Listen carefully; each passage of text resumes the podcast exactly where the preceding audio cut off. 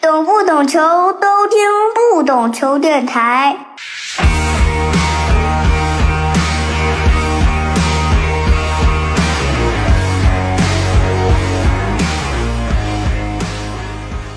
Hello，我是不懂球大萌。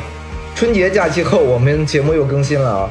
节后第一期依然是海外系列，这一期我们和在葡萄牙足坛经营耕耘了近二十年的葡萄牙东方龙俱乐部主席陈奇来一起聊聊那些年的葡萄牙往事吧。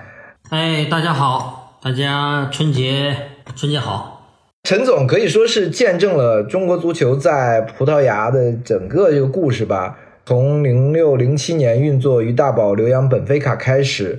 到中间和中国足协合作，有一个星计划的留葡的希望队，再到现在的东方龙俱乐部，就先简单说说您这个整个这个履历吧。确实是一直在这个葡萄牙这个当地去做这个经营，对吧？呃，对，我是应该是零五年吧，来到葡萄牙。这个当时是因为也是一直在欧洲这边，就是探讨一下，就是怎么样。呃，能够这个利用欧洲的这种完整的这种足球的这种体系，呃，来帮助中国年轻球员有没有可能在欧洲成长，在一些重要的阶段。来到葡萄牙以后呢，后来和俱乐部的接触过程当中呢，本菲卡的经理提到了中国的几个青年球员，就是他们当年是因为在秘鲁的世少赛上，他们的球探。看到了几名中国的球员，有几个年轻的球员表现不错，而且呢，他们当时的经理呢叫安东尼奥，他的这种视野和眼光啊，也是相对来讲还是比较比较远吧。那个时候，他们就对来自中国的这种足球的这种力量，从市场经营的角度也好，从球迷的这种体量也好，实际上他们当时特别看好的，这样像杨旭啊。像北京的那个朱一帆啊，对对，这些球员都是还是蛮有兴趣的。就是当时一共是看好了三个球员，对吧？就是于大宝、朱一帆和杨杨旭。其实他们当时提到的只是这三个球员。就那两个球员是因为俱乐部的原因吗？还是个人的原因？最后没有成型，对吧？其实朱一帆已经也来到葡萄牙试训了。试训回国以后，其实当时本菲卡和朱一帆和于大宝都发出了这种加盟的这种邀约。于大宝因为是青岛的俱乐部嘛，由于我是青岛的嘛，就是沟通起来比较方便，就是也比较熟悉，所以说后来于道这个就成型了。那个朱一帆这个呢，因为一些细节的问题，就最终没有成型，也是挺可惜的。杨旭其实俱乐部也是同意了。但是后来是因为国青的这些集训要参加什么亚洲的重要的比赛，就没有成型。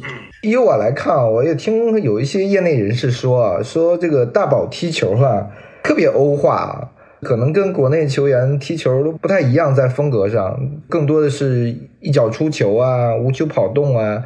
我听说是这样，他从小踢球风格是这样，然后会去了欧洲以以后也会特别适应那边的整个的这个这个踢法吧。首先，这个他的球商是也是比较高的一个球员。当时他来的时候，实际上已经在国内踢职业联赛了，就是在青岛的这个当时的海力丰。他这个球员的特点就是在禁区附近的嗅觉还是比较敏感，比较用脑的踢球的球员。那么来到欧洲以后。在这种级别的俱乐部里头参加训练、比赛啊什么的，他受到的这种变化和他的这种自身的这种感觉，肯定都是一定会有很大的帮助，这个是毫无疑问的。您怎么看大宝在本菲卡的几年吧？因为我们知道他的队友包括这个迪玛利亚、科恩特朗啊，最后这都是大家耳熟能详的球星嘛，他们是同一批的球员。对于中国球员来说，在本菲卡这样不超豪门青训的梯队里面，是不是真正想走出来，也是一个非常困难的事儿啊？肯定是这样的了，就是说，因为我们中国球员说实在的，就是面临的问题太多，很多东西呢和这些国外的这些球员在足球文化、足球理念、对足球的认知，那包括后期的一些方方面面的过程吧。不自觉的，或者是会发生一些，就是影响到你职业生涯的很多的事情。我们其实当时来的时候，我们这些球员其实和他们的水平，我觉得应该差不多是吧？没有那么大的差距。但是后期，那么人家最后达到了一个境界，这里头原因很多，很复杂，和我们中国的青少年球员从小成长的那种环境和我们的这种认知有巨大的关系。葡萄牙期间呢，他的这种方方面面的努力还是不错，包括在语言方面的这种学习啊，这种适应能力，呃，应该还是不错，要比大多数的这种留洋球员要好。对，因为大宝以我们的接触来看，其实是非常外向的，他的普语说的也也不错，对吧？这样球员在中国球员里面其实不多，这已经非常好的了。留洋这个事情，球员的这个语言能力占的比例很大的，如果你没有能力去交流，会很困难，很困难的。本身你在技战术方面啊，在这种阅读比赛能力方面啊，你本身就和国外的球员有很大的差距嘛，人人家从小。成长起来的这种环境和我们不一样，我们的球员一年才踢多少场球啊？比赛的质量、比赛的这种系统性，没办法去和足球发达国家去比较的。是不是因为其实大宝在，其实本菲卡表现的其实还不错，所以才有了后来王刚去这个本菲卡啊？嗯，有一部分的因素，但是因为王刚是小一岁。其实王刚和于大宝他们都是同期来到葡萄牙的。王刚因为是八九年的嘛，他要转过年来才能注册。当时于大宝是冬季的完成的转会，完成的注册。他踢这个葡萄牙的青年联赛就踢了半个赛季。王刚是到了这个夏天才完成的注册，所以他那个时候其实王刚也一直待在葡萄牙，只不过就是没有注册而已。也是跟着跟着球队训练，到了夏季，王刚完成了注册以后，其实王刚在青年队的整个一年的这种经历还是不错的，因为那个时候王刚是踢前锋，那王刚呢速度快，边路的这种冲击力还是蛮不错，身体素质也好。他当年在葡萄牙的 U 十九青年联赛单赛季是二十四个进球，也是当时的青年联赛的最佳射手，所以他们后来。本菲卡都是希望给他们签合同的。就是您怎么看？比如说像大宝啊和王刚啊，在葡萄牙，我们怎么讲？其实是一个先行者吧。还包括之前的这个张成栋，他们其实都在葡超算是有过比较不错的表现吗？从葡超这个角度来讲，那表现最好的应该还是张成栋了，因为他比赛踢的也多嘛。王刚踢过几场葡超的比赛。大宝就最后就没有没有踢过葡超的比赛。您怎么看？就比如就这一批吧，就您觉得这几个球员啊，在葡萄牙遇到的主要的问题，或者说没能更进一步的原因到底是什么呢？确实，因为我们知道，一个青年球员去了以后，这个职业足球这个淘汰率是非常高的。我们可能如果有五十个人在这个葡萄牙，那肯定容易出几个。能真正踢上葡超，长期稳定，但一共我们就三个人或者四个人，那这样确实是从成才率上是很难说一定会冒尖走出来的嘛。其实这三个球员的情况真的都不太一样。张成栋呢，这个球员虽然不是经过我来到的葡萄牙，但他的情况我也是很清楚。他来到葡萄牙以后呢，是在一家第三级别的联赛里头训练比赛。这个俱乐部的名字就叫马弗拉。张成栋这个球员是属于很努力，品格啊各个方面都是也是比较阳光嘛。因为他的父母都是体育工作者，但是他们都是有比较高学历的这种大学里头的这体育高材生嘛。和这个家庭背景肯定我认为也是有很大的影响。就这个孩子的这种综合素养，我认为是不错。所以说，他对自己的这种定位呀，我觉得都是他后来能够取得一定程度成功的这种很重要的因素。他是在一场葡萄牙的杯赛当中，他们客场踢里斯本竞技，现在叫葡萄牙体育。他当时在这场比赛当中，一个人进了三个球，这个我们印象很深刻。这个呢，也是一个历史，一个低级别的，就是因为葡超是第一级别嘛，他们那是第三级别。这么个级别的球员，就是一场比赛在里斯本这个他们的主场，一个人进三个球。里斯本竞技历史上好像是应该是平了这个记录吧？当时都大家都非常的惊讶，这个来自东方的一个小伙子，差一点把把里斯本竞技掀翻了。当时我记得那场比赛应该是最后竞技还是四比三赢的比赛。所以说那场比赛以后，张成栋一下子在葡萄牙就小有名气了。后来其实里斯本竞技也是跟踪了很长时间张成栋的情况。后来张成栋就去了这个其他的俱乐部，最后在雷利亚这些地方踢了，我记不清楚了，是一个赛季还是两个赛季的这个呃联赛。总体表现，我觉得作为中国运动员来讲，就是作为张成栋本身的自身条件来讲，我觉得已经非常不错了。说完这其实几个留洋葡萄牙的几个早期的球员吧。因为我们知道，一一年开始吧，足协推出了这个叫星计划，是和这个五百点 com 一起合作的。当时我们会想，哎，为什么会选择去一个葡萄牙这样的地方，将我们一堆孩子去送出去？直到后面，我们中国足球跟葡萄牙的这个关联会特别密切。我们在葡萄牙有大量的我们叫做小球员去到葡萄牙，我想听您讲讲，这是为什么？这么多这个，无论是中资也好，中国足协也好，还是球员也好，我们这么多会选择去这个国家。实际上呢，我们国内现在很多的这些从业者也好，这些甚至包括一些呃媒体工作者，特别是一些这个自媒体啊，很多东西呢都是道听途说啊，自己凭空想象的。其实中国足协当时这个留洋项目，严格意义上讲，一开始根本就没有看好葡萄牙这样的地方。就是我们的国内的这种心态，足球是吧？要瞄准英超是吧？要德国五大联赛对吧？哎，要五大联赛，要意大利。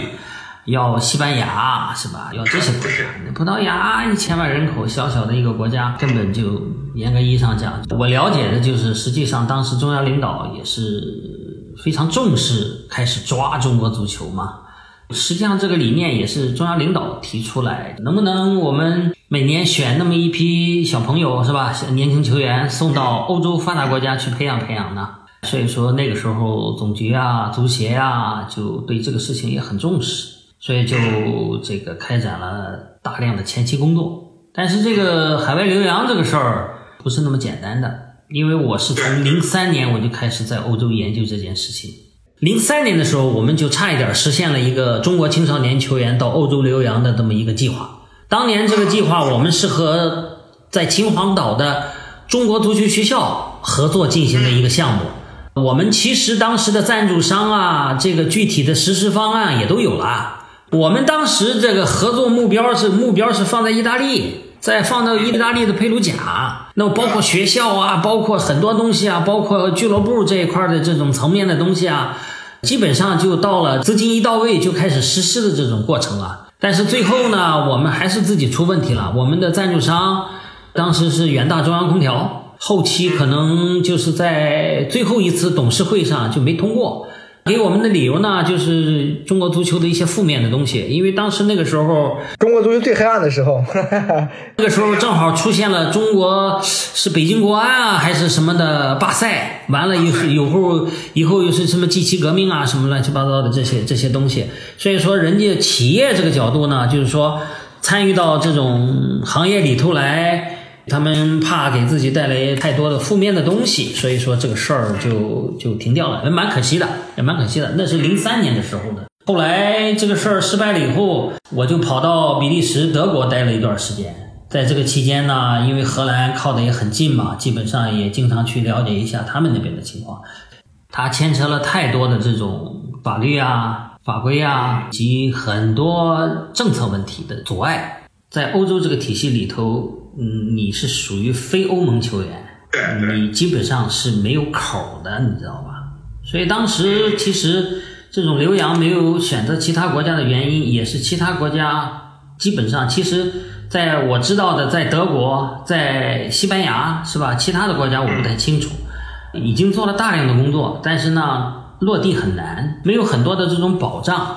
那么后来为什么来到葡萄牙呢？这个因为葡萄牙就是从王刚、于大宝他们开始留洋的时候，我就经常的待在葡萄牙，就一年我要在这边待，呃，那个时候差不多一年得在这待三四个月的时间。接触了大量的这方面的人。其中呢，其实我要特别提到的一个呢，就是那个里斯本竞技的当时一个老主席。这个主席呢，是属于一个非常热爱中国的一个欧洲人。他当时提出来，他自己出钱，因为他在葡萄牙是一个大的企业家，他家族也很厉害，而且他是第一个带着欧洲职业队访华的一个主席。哎，他是什么时候啊？那是七几年吧，应该。我记得是在应该是在南京是在哪踢的比赛？当时的许世友还去看了这场比赛，包括和我们当时是和国家队还是北京队也也踢了场比赛。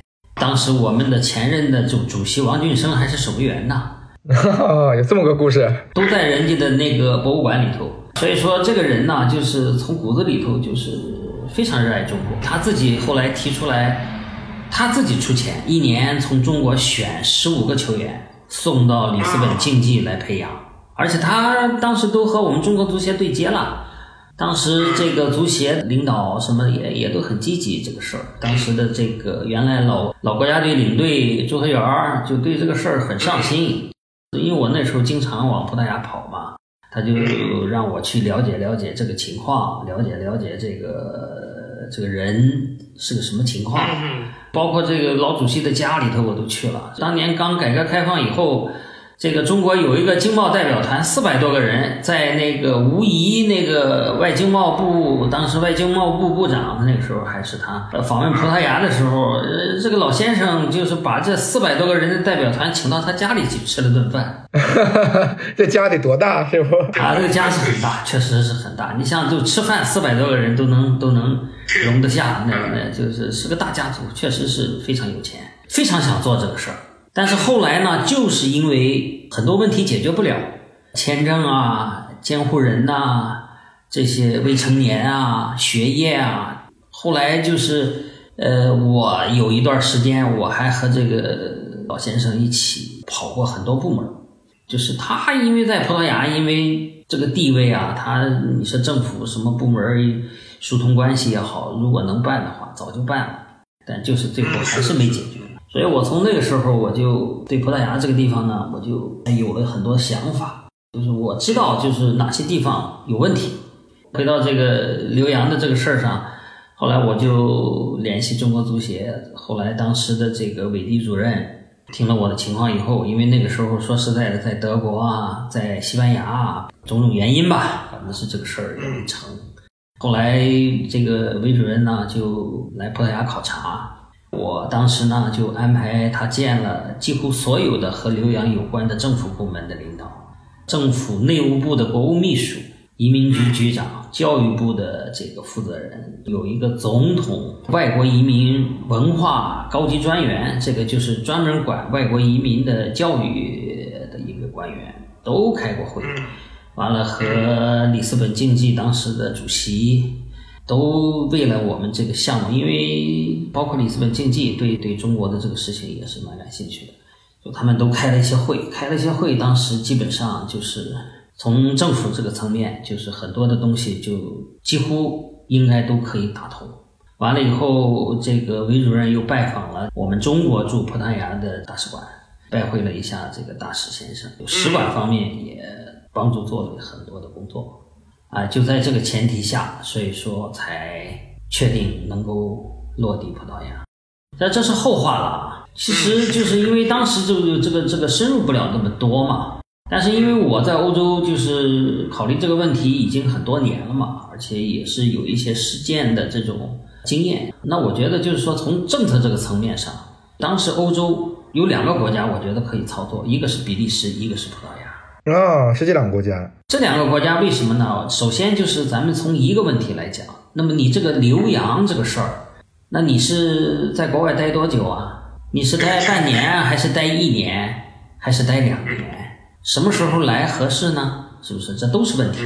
你西班牙也好，你意大利也好，你德国也好，你法国也好，啊，英国我们就不说了，是吧？它的劳工证制度你根本一点缝隙都没有。那么你这个只要是注册不了，你就踢不了比赛。他们的高级别的这种职业联赛，每个球队的这个非欧盟球员，每个赛季就三个指标啊，无论是意大利啊，还是西班牙，都是这样。那你想想，就是他们的这种竞技水平这么高，那那就是像巴西、阿根廷是吧？是吧？类似这些，包括非洲，包括一些南美其他国家的这种高水平的运动员来了以后，那一共三个名额，你中国球员你整体的水平在哪个地方呢？你你从竞技层面上，从足球这个层面上，你没有任何机会的。所以说，就面临一个什么问题呢？你没有出口了。也就是说，你留洋欧洲，你就有一年的这种机会。你十八岁满了，你可以参加一个赛季的 U 十九青年联赛。所以你这种留洋，那就是后来我们国内所说的那种出国涮水了吧？那你这个东西皮毛还没摸着一点，东西南北还没弄清楚呢，回去了。其实当时有一段时间想在比利时，但是比利时因为生活成本啊，它的运营成本呢，要比葡萄牙要高得多。啊，因为它是北欧嘛，成本都会很高。对对，因为它本身国家的这种工资啊什么的这些，包括一些球员的最低工资啊什么的这些，它都都这这都是死规定的，你知道吧？不能有任何的这种含糊的。后来包括西班牙什么的，我都去待过，都研究过。后来来到葡萄牙以后，我就觉得真的是最适合的。那现在实践证明了，它也就是最适合的。我们就是唯一可以利用的机会，就在葡萄牙。而且葡萄牙还有一个得天独厚的条件：首先，这个生活很安稳，是吧？这个气候非常适合这项运动，是吧？一年基本上没有很冷的天，也没有很热的天。这个生活的成本、物价水平在欧洲发达国家算是比较低的，是吧？而且还有一个重要的因素呢，葡萄牙人民。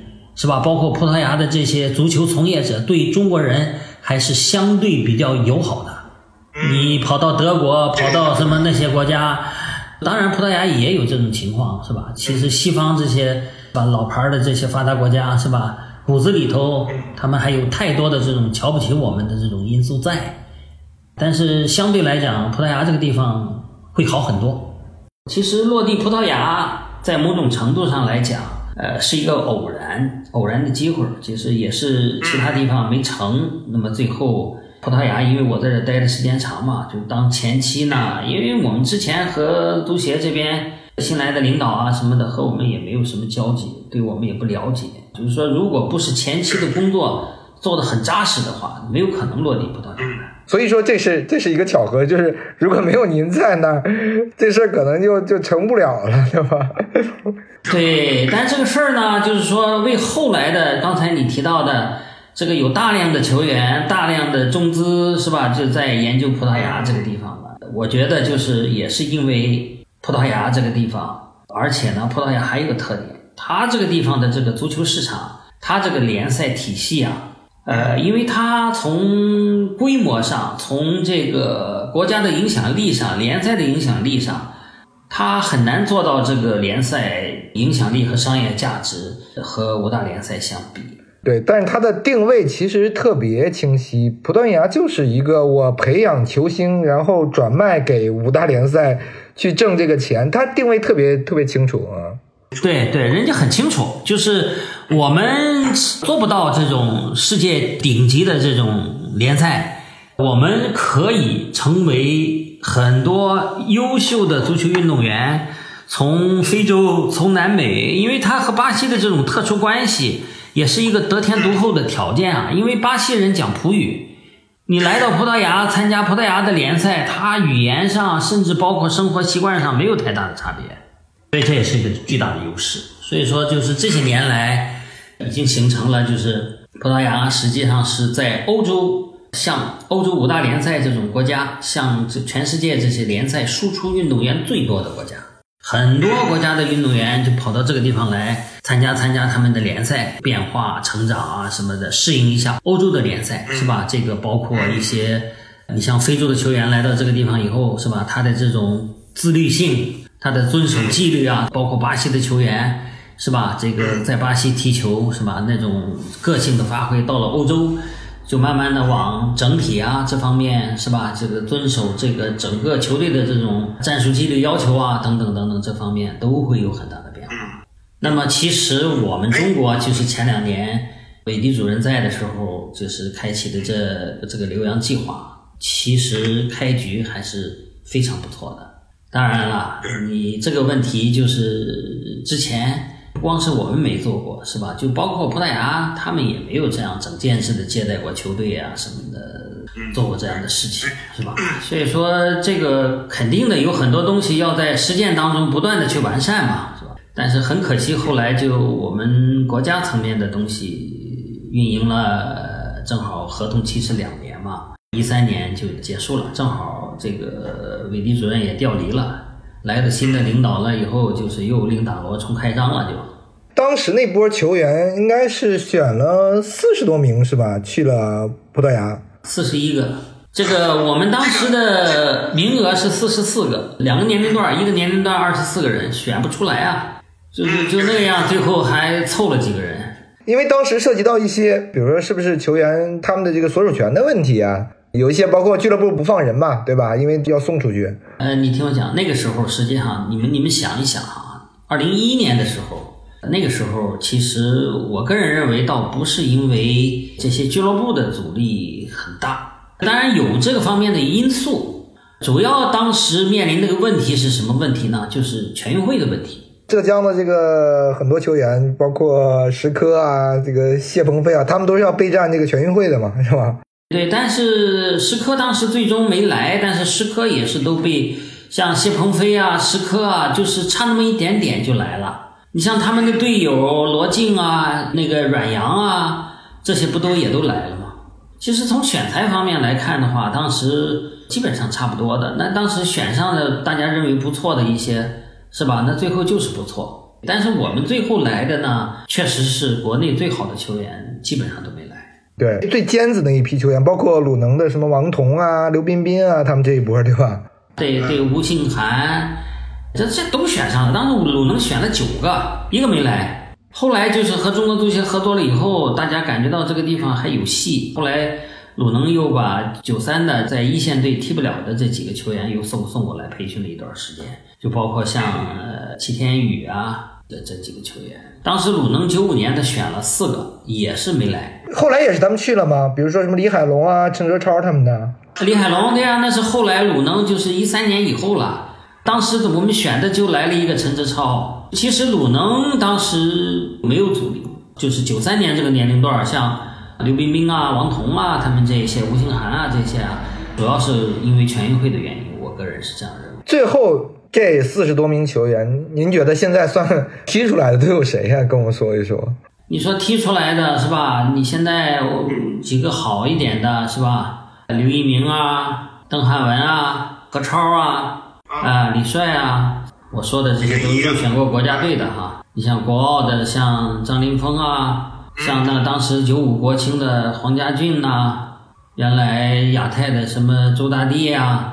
其实整体上看，我我感觉从结果上，我觉得还是取得了不错的一个成绩吧。从培养人角度来讲，我觉得就是说，青少年球员最后成长为职业球员的这个过程来讲，留洋欧洲是肯定是在短时间内能够帮助中国足球足球尽快走出困境的一个非常有效的途径，这个是毫无疑问。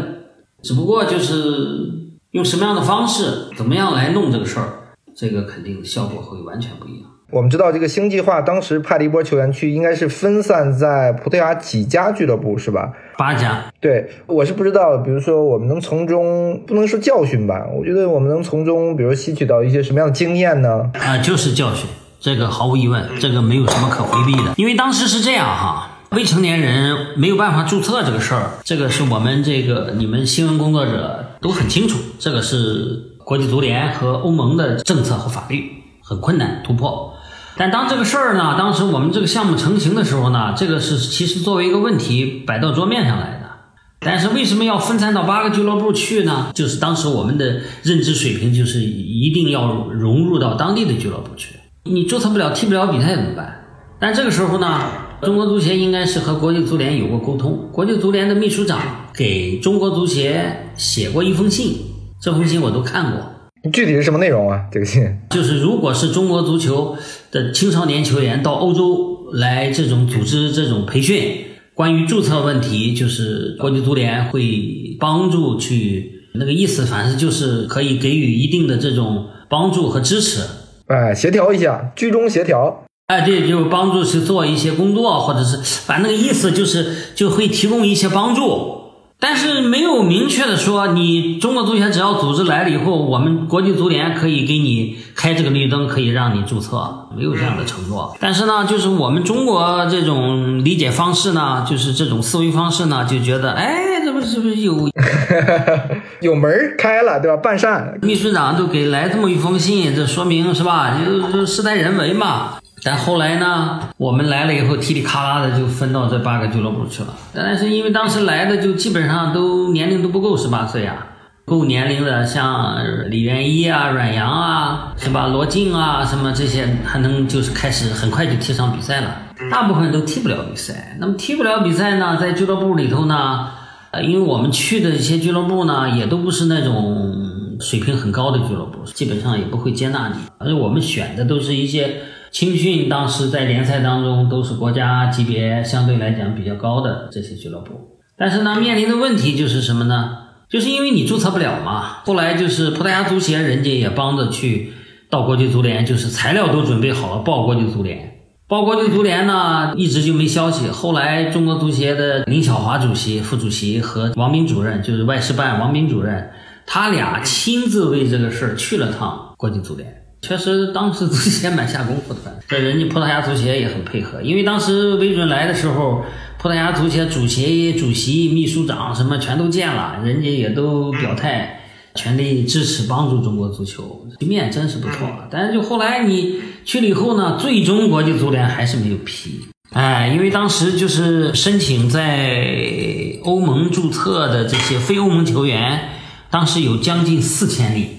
我们听众可能有些知道，皇马和巴萨都有这个日本和韩国的球员，最后都遇到了这个问题。他们也都是在这个他们的青训梯队里，对吧？后来这个都回去了嘛，就是这个国际足联在严打这个事儿，对吧？对对。后来其实国际足联从管理层这个角度来讲，很想帮助中国足球，但是这个你要知道，在在欧洲足球这个体系里头，特别是像国际足联这种。像这种政策方面的东西，别的地方我不知道，是吧？这个葡萄牙足协的这些注册办啊，什么这些东西，全都律师啊。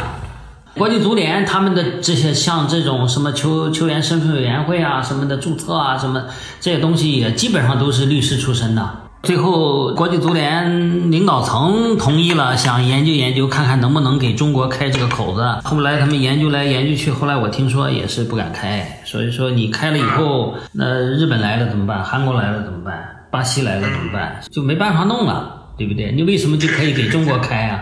像这种口子实际上突破不了的，所以说我们当时分散到各个俱乐部以后呢，当时因为我们知道这个管理上的难度，你知道吧？中国人的事儿还得给中国人来办。当时中国足协选了几个这个教练员，随着这个项目一起来到葡萄牙，就是一个地方一个俱乐部安排一个中方教练，在这个地方负责这些中国球员平常的这种管理训练，是跟着人家俱乐部练什么的。因为你想想，你在这些球队里头训练。第一，说什么就跟听天书似的，对，是吧？再一个呢，本身呢，他们的青少年的球队是吧，都是晚上训练，白天他们都要上课，人家没有像我们国内这么小，这么青少年就很多都是像俱乐部的梯队啊，这种学业啊，就基本上都放弃了。那晚上就训练，晚上训练呢，那么条件说实在的。葡萄牙的硬件设施和我们中国目前的情况，当然还是有一定的差距，方方面面也是比较艰苦。重要的是什么呢？你像他们有一些球队呢，就是一周四次训练，一次比赛，两天休息。好一点的呢，就是五次训练，呃，一次比赛，一天休息。那么你这四天训练的呢？那么人家就是围绕着周末的联赛，人家做一些什么战术演练啊，什么这些东西。那就肯定就不带你玩了，对，你也出不了场是吧？你啊，对呀，你也出不了场。那你俱乐部主席，当时我们每个俱乐部都是要给钱的嘛。你俱乐部赚钱了，但人家教练是要成绩嘛，不可能把你中国球员太当回事儿。所以我们很快就发现这个问题，后来国际足联也批不下来，所以我们后来就逼得我们没有办法，基本上就采取什么措施呢？就是我们自己开始联系比赛了。这一周是这四个俱乐部的球员，我们开了个大巴车到处去接，出去比赛，都集中到里斯本来比赛。里斯本当时周边有有有几家俱乐部，最远的都在波尔图的，再往北边，这个都三百多公里以外了。当时也是挺挺不容易的。后来我们就觉得，所谓的这融入啊什么的，你根本就是 自己坐在家里头瞎想这些事儿，就实际效果根本就很差，可以这么讲。所以说，如果不是后来我们及时采取一些措施的话，整个的这种效果还会更差。是不是就是因为基于比如说新计划，我们所谓的很多的教训，才促使了你后来去成立东方龙这个俱乐部呢？这肯定的。后来呢，其实我们第一步呢，发现这些问题了嘛。你想想那个时候都一三年了嘛，我在葡萄牙待了也有个六七年了嘛，就对这边已经有了很多的认识。所以我对葡萄牙这个市场、这个足球环境，我觉得真的非常适合我们。所以我那时候就感觉，你找谁合作啊，找谁弄啊，你不如自己弄。因为我有一点，我觉得很多我们的，比如中资所谓的也好，都是去收购一家俱乐部，而不是说说我从头开始就干一个俱乐部。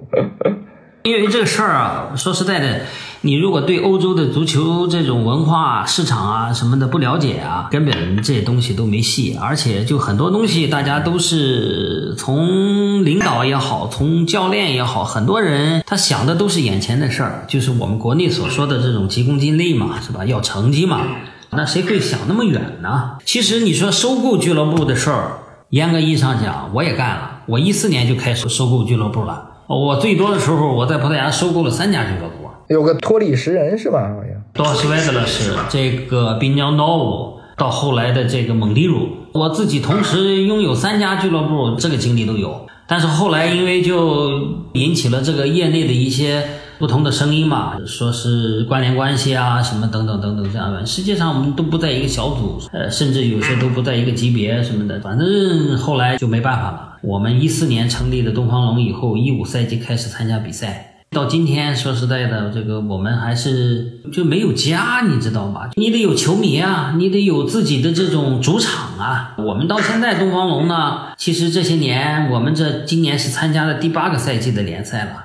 这些年折腾的，基本上我也都很多事儿也都弄明白了。这里头酸甜苦辣，好的东西、不好的东西多了去了。很多俱乐部嘛，发现你成长的很扎实，现在长得越来越壮了，是吧？他妈的就开始惦记你，你知道吧？包括有些你遇到困难的时候，想补充球员啊，大家都抵制你啊，等等等等等等，都这是裁判啊，什么这这因素都有。这个因素是不是说我理解为这是一家中国人完全自己成立的一家俱乐部所导致的呢？相当于我成立俱乐部比我收购这个要自我制造了一些障碍嘛、困难嘛。你要收购一家俱乐部，是不是他有自己的球迷、有自己的基础，他是有自己的历史？你收购一家俱乐部，你说我当时最多是收三家，每一家都放中国球员。如果你水平到了可以，你水平不到呢，那球迷不会干的。其实我们最后放手也有很大因素，是因为球迷闹事儿。如果是俱乐部有人有更好的这种选择。那他会想尽一切办法把你挤走的，他会给你制造很多困难的。你别说中国人了，你外国人也不行。葡萄牙当地的有一个很著名的，原来一个普超的一个俱乐部叫贝勒伦斯，也老牌的这个这个普超球队啊。那他呢，他倒是葡萄牙本地的人，本地的公司收购的，最后和俱乐部产生矛盾，不一样，被人赶出去了。那我们就是中资的有一个呃，格维德比拉的。这不也是和俱乐部闹矛盾，最后反正是这些关系处理不好，最后怎么说呢？就是就哎呀，睁着眼被人欺负，就最后就是人家俱乐部直接就把你赶走了，就是你就不允许你在我们的球场上踢球，你愿意上哪踢上哪踢去。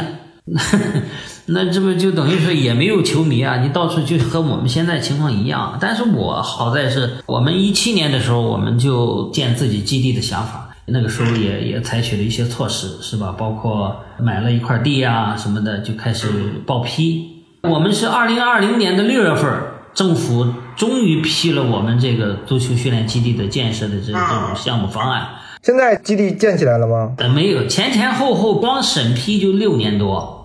葡萄牙做事就这个样，就这个有点像意大利，这很多修球场啊什么的，你修不了，你要政府、议会各种，我觉得比意大利厉害。有点像中国，就打点各种关系，最后好像才能搞定。这个葡萄牙倒不是什么要打点关系，其实意大利我也不认为就是欧洲这些国家怎么回事，我也清楚，他这个做事的风格就这样，就是慢，是吧？当然我们这里头呢。你说的这些事有，其实你都有时候吃亏呢，都是吃暗亏，你知道吧？莫名其妙的就被他们压了。那我们现在是进入到什么阶段呢？进入到这个具体施工方案的审批阶段，就是项目是没问题了，就这个地方建基地啊，总体的规划啊什么的，这些建什么东西啊。你比如说建筑面积一共是多少啊？这里头有有什么样的设施啊？几块场地啊？等等等等，这些都已经批了。剩下的就是你具体，你比如说这个基地里头有一个宾馆，这个宾馆你应该怎么建？这些细节也得一年，都是让人脑子大的、头大的事儿。我们这个现在这个规划这个基地大概有多大啊？几片场地啊？一百亩多一点儿，七万平方米。我们规划是四块标准场地。其中呢，一块天然草皮的那个比赛场地，主场的一个比赛场地，另外还有一块这个人造草皮，主要是供这个青训来的，就是 U 十九以下的比赛都在这块场地。另外还有两块标准的天然草皮的训练场。哎我们当时建这个基地的时候，肯定想的是未来。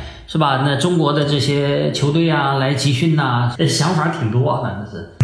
对，之前我们中超有好多俱乐部去这个葡萄牙，这个去去去冬训嘛，对吧？好约比赛。其实你在葡萄牙，就是我觉得最容易的事儿就是约比赛，球队太多了。对对。你像我们现在这个这些年。我们二零二一、二零二二赛季，我们都已经踢到了这个葡萄牙。原来葡萄牙是全国级别的是三级，从二零二一、二零二二赛季呢改成四级了。就是原来的普锦标现在降到第四级了，就是在普锦标的这个上边呢又增加了一个级别的联赛。但是我们去年就就就又降下来了，今年也也危险，因为今年这个十四个球队六个降级的。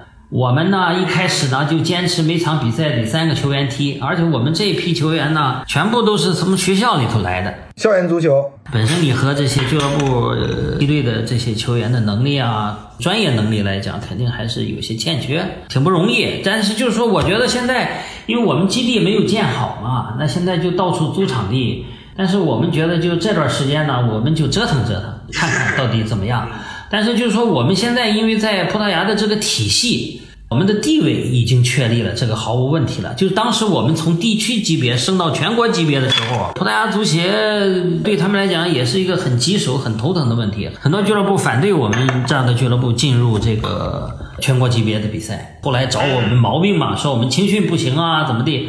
结果我们其实这些东西就那么点事儿，是吧？我基本上也都研究透了。说你青训标准不就是要必须具备几个这种青训的梯队吗？那我早就有安排啊，而且我们什么都不缺啊，我们就是租场地，我们也有青训体系啊。我连续多少年我都获得了葡萄牙的这个青训三星级的这种认证啊。那你要是参加这个职业联赛，你比如说这个普甲、普超，那你的青训就必须要达到四星级。所以这些东西我们都很清楚啊，但是你不进入这个体系，谁告诉你啊？你比如说，就我买一家俱乐部，你买的不是俱乐部，俱乐部不会卖的，他也不能卖，你买的是俱乐部的，在我们国内叫某某某某俱乐部有限公司，在葡萄牙叫 SAD，针对这俱乐部的一个特殊的一个公司，你只有这个一线队的这种经营权。它的法律还规定，就是你如果参加到职业联赛，你就必须得成立这个公司。那我们东方龙现在还没成立公司呢。我们原来就是去年、前年了开始参加 League 三的时候，就第三级别联赛打上去的时候，那我们同组的对手是吧？就像里斯本 B 队都和我们一个小组啊，水平一点不差的。中超的球员来，没几个人能踢得了的。当时东方龙参加这个联赛，我们是唯一一个没有成立公司的个俱乐部。未来我这边只要基地这边所有的手续都全了，那我现在就是什么平整场地啊、建围墙啊这些施工许可都已经有了。那我们未来怎么发展、怎么成长，其实我们心里头都有非常清晰的这种规划。毕竟我们将来在欧洲，我们完全有自主权的一家俱乐部啊。我们到了一定程度，就是我有这个能力，瞬间是吧？当然不能说瞬间了，就是要几年的功夫，我就可以去争取做到普超俱乐部是是具备踢普超的这种资格了。那你升上去，你不就有这个资格了吗？你有普超的这种资格了，你就可以迈向更高的一个平台啊，这个不一样的。我们从零四年成立到现在，我想知道这个俱乐部的，你你也说要建基地，包括我们俱乐部的运营，这一定要花很多钱吗？我们这个营收是怎么考虑的？当然，我是不是之前你也因为我们金元时代嘛，你也赚到了钱，对吧？但这个压力还是很大的，对吧？对对对，我这个没有什么可避讳的，我又没有企业，我又没有实体，是吧？我就是一个足球的这个从业者。那么以前是吧，做这些培训呐。是吧？成立这些俱乐部啊，那么培养了一些人，正好也是赶上了好时候，是吧？中国足球的金元时代，赚了一些钱。那么我这些年我赚的钱基本上都投在这里头啊，那我可以拿着钱去享福去。但是这个东西就是这样，是吧？你热爱的东西。就很早以前你看明白的东西还是要坚持。那你接下来你们说建基地啊，你要升到普超啊，甚至去打欧冠啊什么的这种东西，当然就是很多人可能就觉得我们他妈的异想天开。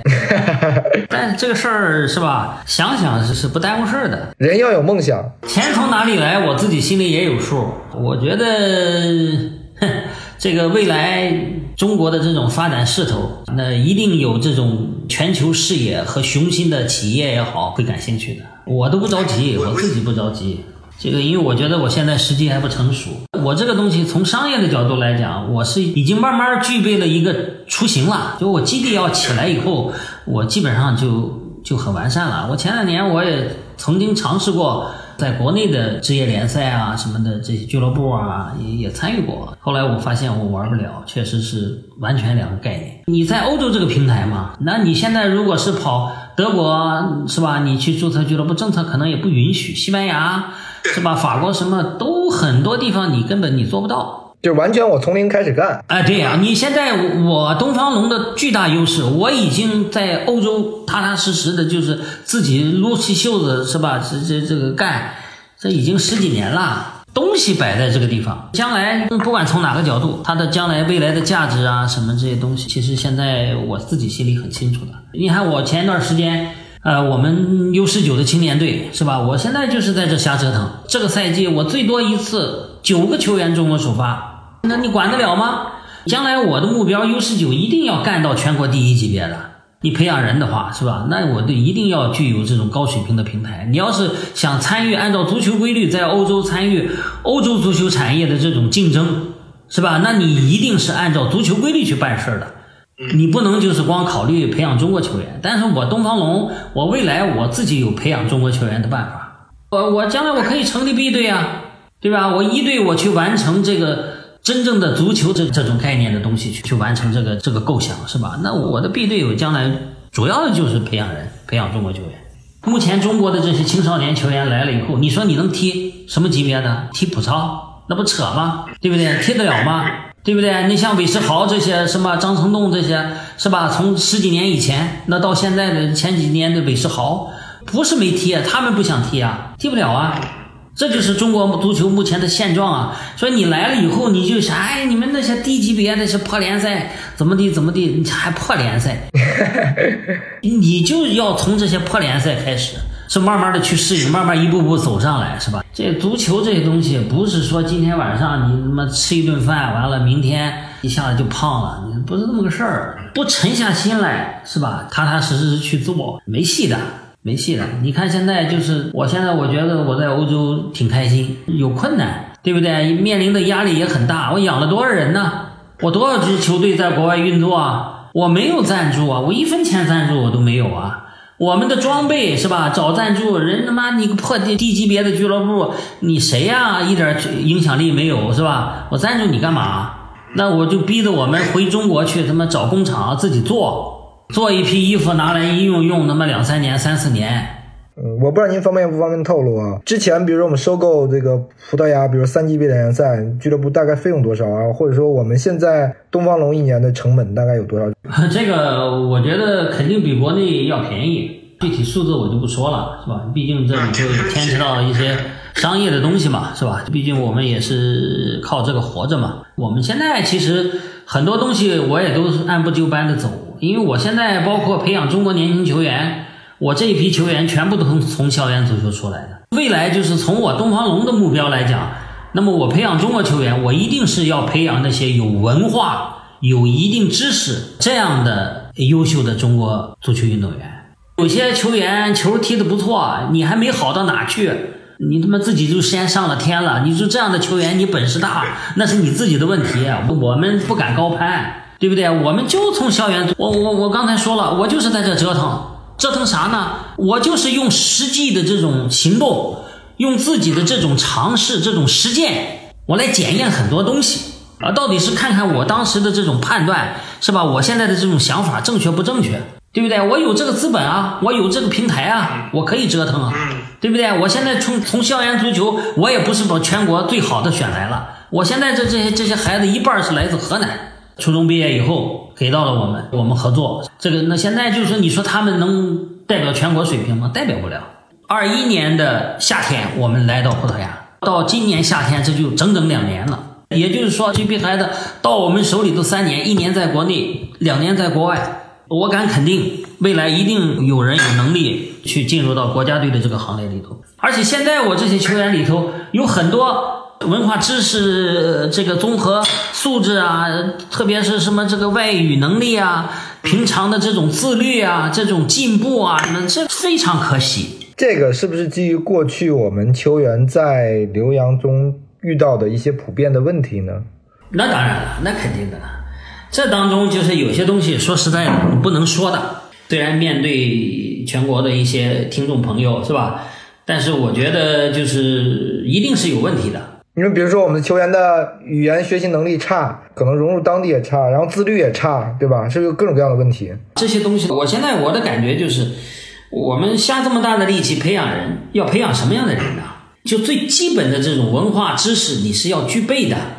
你是要具备一定的这个独立的去观察问题、分析问题、判断问题能力的人呐。那有些人你去培养干嘛呢？所以说，我们未来目标就是校园足球啊。我一样，我自己心里清楚。那而且现在呢，我现在马上就是基本上，我今年还有一个通道我都打通了。接下来我们东方龙在招的球员到这个地方来，该上高中上高中，该上大学上大学。而且我们东方龙未来的目标，凡是从中国出来的这些青少年球员，什么年龄出来最合适，我比谁都清楚。那我问一句，那什么年龄，比如说出去真的合适呢？无论是说校园足球的学生，还是说在我们职业梯队的校园足球，我们将来就是最起码初中要毕业，那就是十五岁吗？初中毕业不就是十五岁、十六岁、十五岁嘛，是吧？再早了，无论从哪个角度都是不合理的。他的这种世界观，他的这种心理的成长的这种，包括身体的这种发育成长，在这个时候，如果你让他过多的集中在一个一个专业方面，很早的就开始脱离家庭，离开学校，我觉得这个人将来成长的过程当中，很多东西是不完美的，用另一个词是有缺陷的，呃，我觉得都不过分。足球本身就是就是一开始我们大家都都谈到了。哦，这成为一个职业球员，看上去好像是很容易，是不是？我们国内多少家长是吧？从小就开始琢磨着自己的儿子将来能够成为球星了，想什么呢？这个东西就是要按规律来，他在哪个年龄该做什么事儿，你安排他去做什么事儿。这现在我看国内还有一些，哎呀，越早出来越好，怎么怎么的，我这这这，哎，我都想我都想骂人，你知道吧？之前你刚讲这个我们的参赛的问题、注册的问题，那现在我们这个问题是可以解决掉的吗？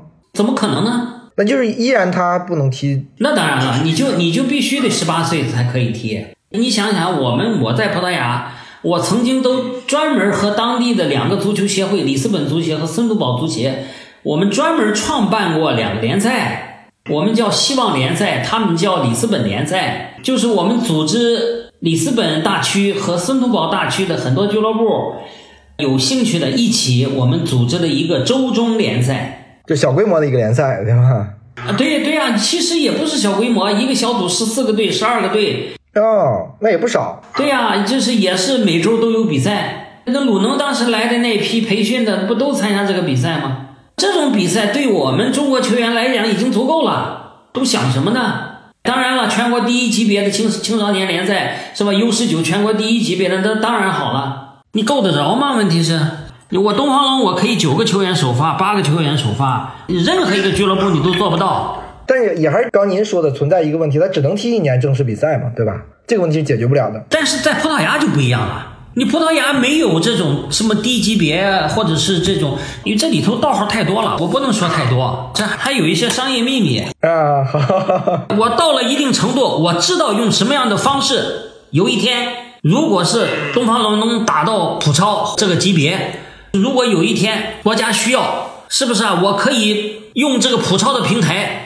瞬间完成培养中国球员参加什么国际大赛的任务都没问题。来了国家队什么打中超什么的，是吧？你当然是打普超不行吗？不是说你突然就想来啊，我就今年想起来了，明年安排去去，是不是啊？那不行的，那是得要有个积淀的，要要从年轻球员开始，一步一步一步，怎么样才能实现这个目标？我心里清楚，没几个人清楚。你中国搞足球的人有几个能清楚的？就它有出口，这个今今天现在说到这个份上了。葡萄牙这个国家你没有限制啊，限制少啊。你十八人名单当中必须有几个本土培养的球员，除此之外，就说你非欧盟球员，前几年没有，现在也有了。但是毕竟人数，我觉得足够了。你这些东西都其他国家你比不了的。你要再多了以后，那你真不行水平。那我现在东方龙参加 U 十九联赛，赢球挺多。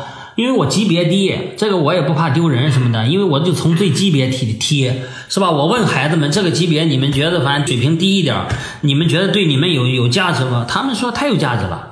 我现在的 U 十九青年联赛是就相当于葡萄牙的第四级 U 十九青年联赛，我们踢的都如此之困难，但是明年我们大概率是吧？我们目标就一定要折腾到全国的第三级别。不停的往上折腾，是吧？有了基地的时候，我们要最起码要达到实现第二级别的目标。你是按照一种足球规律的这个角度来做经费啊、资金呐什么这些东西，我觉得都不是问题。关键就是你需要钱的时候，你自己的具备的东西你具备不具备？说说心里话，你缺钱吗？是吧？有缺钱的，有真不缺钱的，有热爱热爱足球的吗？太多了，只不过人家不知道怎么热爱，不敢爱。因为我们知道，曾经中资在葡萄牙拥有很多俱乐部啊，我不知道您有没有确切的数字啊？到现在可能是不是只剩下一两家俱乐部了？包括之前郭天宇留洋的那个维泽拉嘛？维泽拉是原来就是有一个中资公司在欧洲的一个公司，它持有维泽拉的一部分股份，它只是这个俱乐部的一个股东。而且维泽拉的这种经营和运营和中国人没有半毛钱关系，一个中国人都没有。你怎么看吧？就是我们中资在这个过程中的这个退潮，因为现在坚守在葡萄牙的已经非常非常少了嘛。退潮的原因就是他们觉得无利可图嘛，赚不到钱了吧？可能是因为中资在这个地方搞，就大部分都是眼睛瞄着中国足球嘛，是吧？完了以后出国涮涮水，是吧？就在国人很多人眼里头。镀镀金呐，完了回去以后，啥呀？出国回来的是吧？完了以后要个高价，大家把钱一分是吧？什么这样的？这个市场好像是是不是萎缩啦？那我们为什么不撤退啊？现在这个最多的时候，哎呀，最多的时候我自己就三家，还有普超当时有一家。还有什么贡多马尔啊、吉马良斯啊什么的，好像都是。贡多马尔啊，贡多马尔呃也算可能有中中资投入吧。他们怎么运作的，我咱不清楚。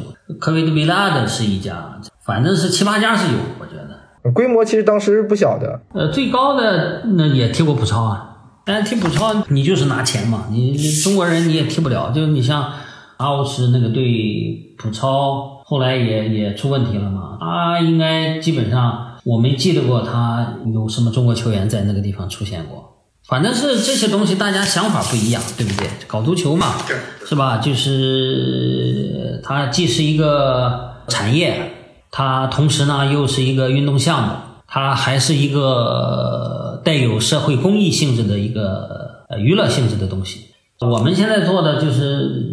慢慢慢慢慢的一步一步一个脚印儿的是吧？走到今天是吧？我们现在就要尝试着去参与到欧洲足球这个产业这个体系是吧？我们已经挤进来了，现在算是从参加全国比赛的这个这个资格审查这个过程当中，我也是这个当时争议很大，但是最后就是我们还是 OK 了，是吧？我现在到到这个赛季，我已经参加全国级别的比赛，已经这是第三个赛季了。我们还动不动的要要求必须保证三个中国球员，我 我现在想回头看看，想想也想笑。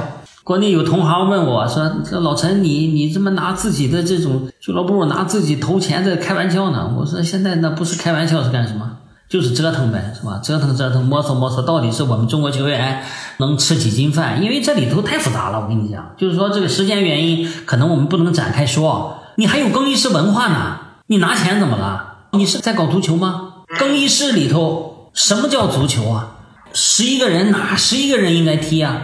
就因为你你你你老板是中国人，你是中国人，你就应该踢吗？你公平吗？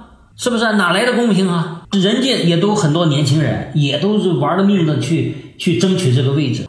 哎呀，这里头我跟你讲复杂的呢，哪那么容易啊？我觉得是这样，从陈总刚才讲的，我觉得我们就是我们刚才聊的那么多吧，无论是我觉得从于大宝和王刚开始留洋，还是之后足协的这个新计划，再到东方龙，我觉得这东西好像是是一脉相承的。我觉得可能每一步都不是一个很孤立的事件，而是基于我们过去走过的路，才有了现在的东方龙。我是不是可以这么理解啊？嗯，我觉得应该没问题。因为我们成立东方龙的时候想法就不简单，我们现在也是在一步步的朝着我们的目标前进。虽然中国足球现在遇到了很多困难，但是我们作为中国人，热爱中国足球的这个心，我相信在我们这么大的国家，一定大有人在。